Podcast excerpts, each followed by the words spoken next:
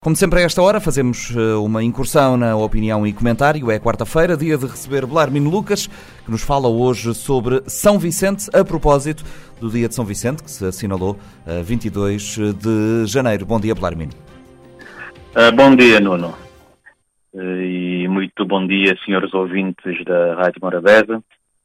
Celebramos no passado dia 22 de janeiro o dia do município e ilha de São Vicente.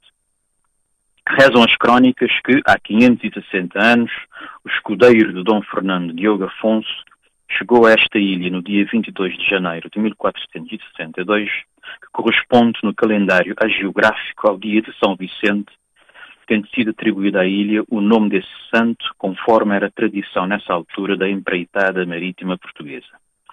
Controvérsias à parte, descoberta, achamento ou descobrimento, do ponto de vista dos registros, começava aí a epopeia desta ilha, inóspita e improvável desde o início, cemitério de sonhos e empreitadas de povoamento e desenvolvimento durante centenas de anos, mas que da mesma forma sempre se mostrou tão teimosa e resiliente como agora se diz, quanto prenhe de potencialidades que infelizmente sempre se mostraram difíceis de concretizar, com uma tendência igualmente frustrante de chegar atrasada aos seus encontros com a história e a prosperidade. No entanto, ela aí está, de pé e resistindo, lambendo as feridas e erguendo-se sempre após cada queda, ufana e galhofeira, incomparável em zombar de si própria, amada e mal amada, fazendo sempre jus àquela frase de autoajuda de Facebook, segundo a qual podem atirar-me ao chão dez vezes, que me levantarei sempre onze vezes. E a história de São Vicente tem sido uma luta constante contra a sua própria improbabilidade, embrulhada numa inegável beleza e amarrada por um mar de possibilidades e potencialidades de desenvolvimento.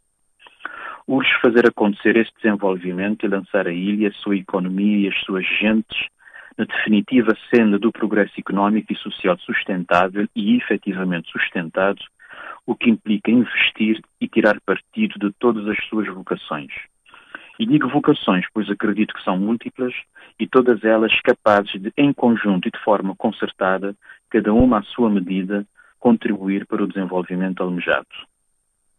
Por altura das celebrações dessa efeméride, na semana passada realizou-se o Fórum para o Desenvolvimento de São Vicente 2035, iniciativa da Câmara Municipal da Ilha. O objetivo, tal como eu entendi, era projetar o desenvolvimento da ilha no horizonte do ano 2035 basicamente pensar onde e como queremos que São Vicente esteja nesse ano da graça de 2035.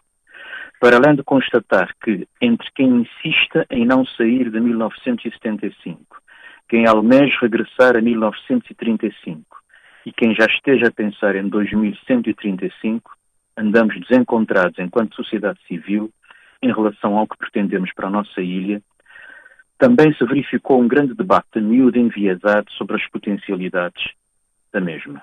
Ouvi, por exemplo, dito com grande convicção por quem está no setor e, em princípio, lhe conhecerá os cantos e as dores, que São Vicente tem vocação agrícola, apesar de todas as suas limitações em termos de disponibilidade de água, terra arável e outros fatores críticos para o desenvolvimento de uma agricultura sustentável, conforme foi ali igualmente lembrado por outros.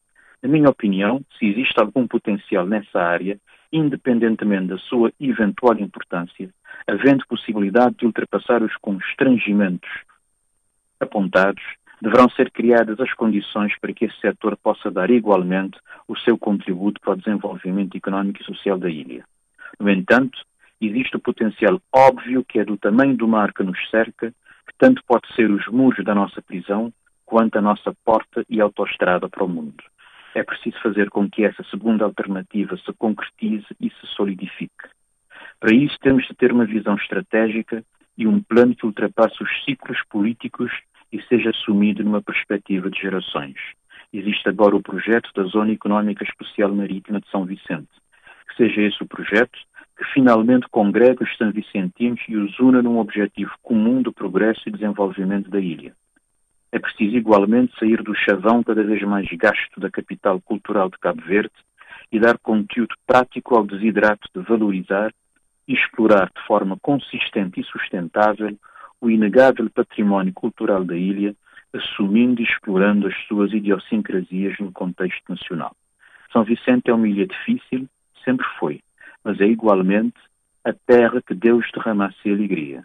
Parabéns, São Vicente, votos de vida longa e venturosa. E ventosa também, ainda por cima. Muito obrigado. Muito. Não somos nada sem o nosso vento. Bom dia, Larmino. Claro. Até para a semana. Obrigado. Bom dia, Nuno. Este programa está disponível em formato podcast no Spotify e em radiomorabeza.cv.